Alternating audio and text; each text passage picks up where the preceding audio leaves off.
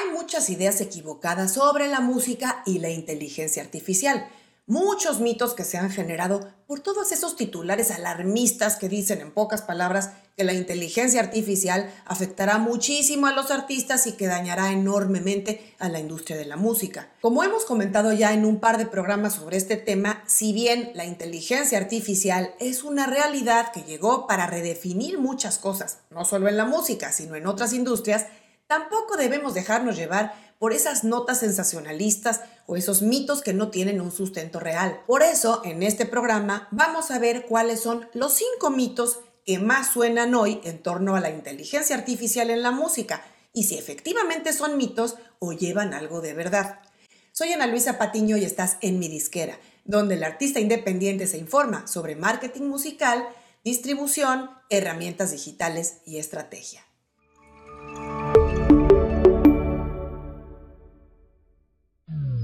Veamos el primer mito al que nos enfrentamos actualmente con esto de la inteligencia artificial en la música. Y es, la inteligencia artificial me reemplazará como artista, músico, productor o autor. ¿Qué dices de este? ¿Es mito o verdad?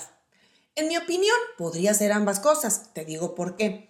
Si tus letras no son muy creativas, inteligentes o tienen ese ingrediente que solo tú puedes darles, seguramente una máquina podrá no solo crear, sino superar esas letras. Lo mismo con tu música. Si haces beats muy genéricos o melodías muy predecibles que son copia de otras, claro que la inteligencia artificial lo puede hacer mejor que tú. Sin embargo, la creatividad humana y el talento real no son reemplazables por máquinas. Si usas la inteligencia artificial para pulir o dar ciertos toques que acentúen y eleven tus canciones, no veo cómo la inteligencia artificial te puede dejar fuera de la jugada. Así es que de ti depende si esto es mito o realidad. El siguiente es, la inteligencia artificial va a usurpar mi creatividad. Esta la oigo mucho, inclusive tuve varios comentarios en el video reciente que hice sobre ChatGPT. En general, la gente diciendo que detesta la idea de usar cualquier auxiliar de este tipo porque atentan contra su creatividad. Bueno, si bien nadie inventa el hilo negro y las notas musicales son las que existen y no hay más, o las palabras del diccionario son las que conocemos y no hay otras, las combinaciones únicas de eso solo las puedes hacer tú, en tu estilo, al menos para lograr el resultado que vaya acorde con lo que quieres mostrar.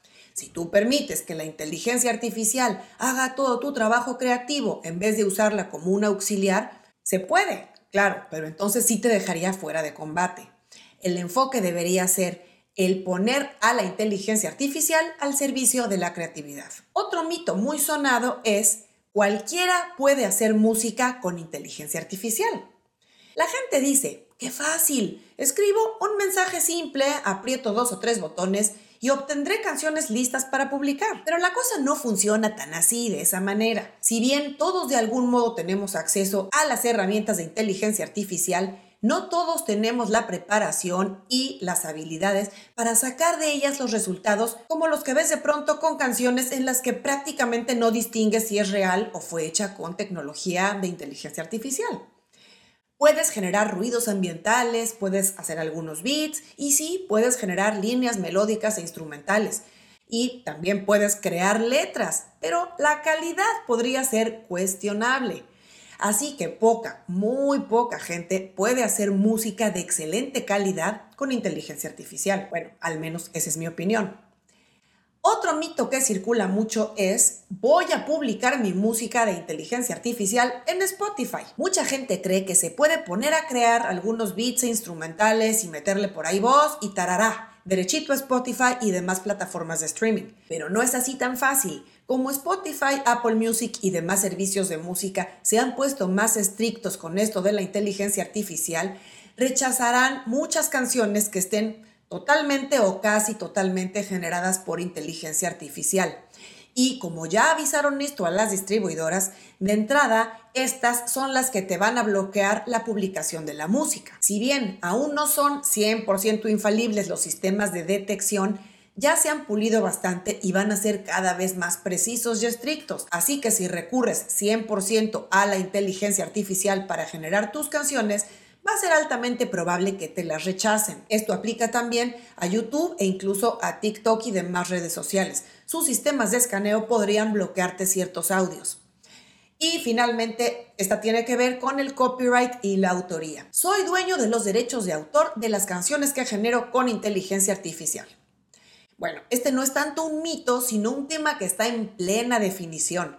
Hay muchos debates sobre esto actualmente, tanto en la Oficina de Copyright de Estados Unidos como en el Parlamento Europeo. Por ahora, técnicamente, solo el trabajo generado por un ser humano puede tener derechos de autor. Pero ¿qué pasa con el trabajo que se basa en parte en la inteligencia artificial generativa? Bueno, los artistas pueden argumentar que sus canciones involucran un proceso creativo y que usan la inteligencia artificial como complemento. Estos son temas que se podrían debatir.